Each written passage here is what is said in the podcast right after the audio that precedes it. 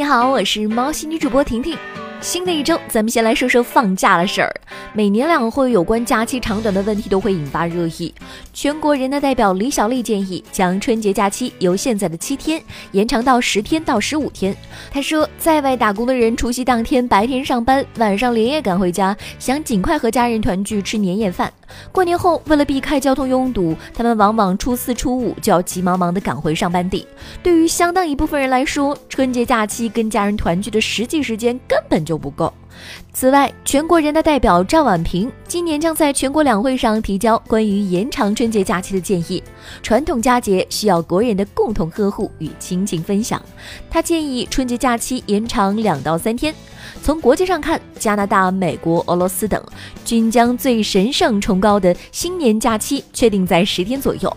除了春节假期，还有全国政协委员建议恢复五一长假。休假是挺好，不过和大多数网友一样，不支持春节假期延长。各位，你能想象半个月基本没快递、外面的餐馆不开门和没有工资的日子吗？再说了，有人考虑过春节不休息的人们吗？比方说铁路行业延长十五天。传说中越危险的地方越安全。近日，一网上在逃犯罪嫌疑人灵机一动，脑洞大开，跑到蓝山县公安局所城派出所应聘辅警。警察叔叔用最新款玫瑰金热烈欢迎。当民警对其进行资格初审时，发现一名男子是网上在逃犯罪嫌疑人赵某。随即，民警不动声色将赵某带到了值班室控制。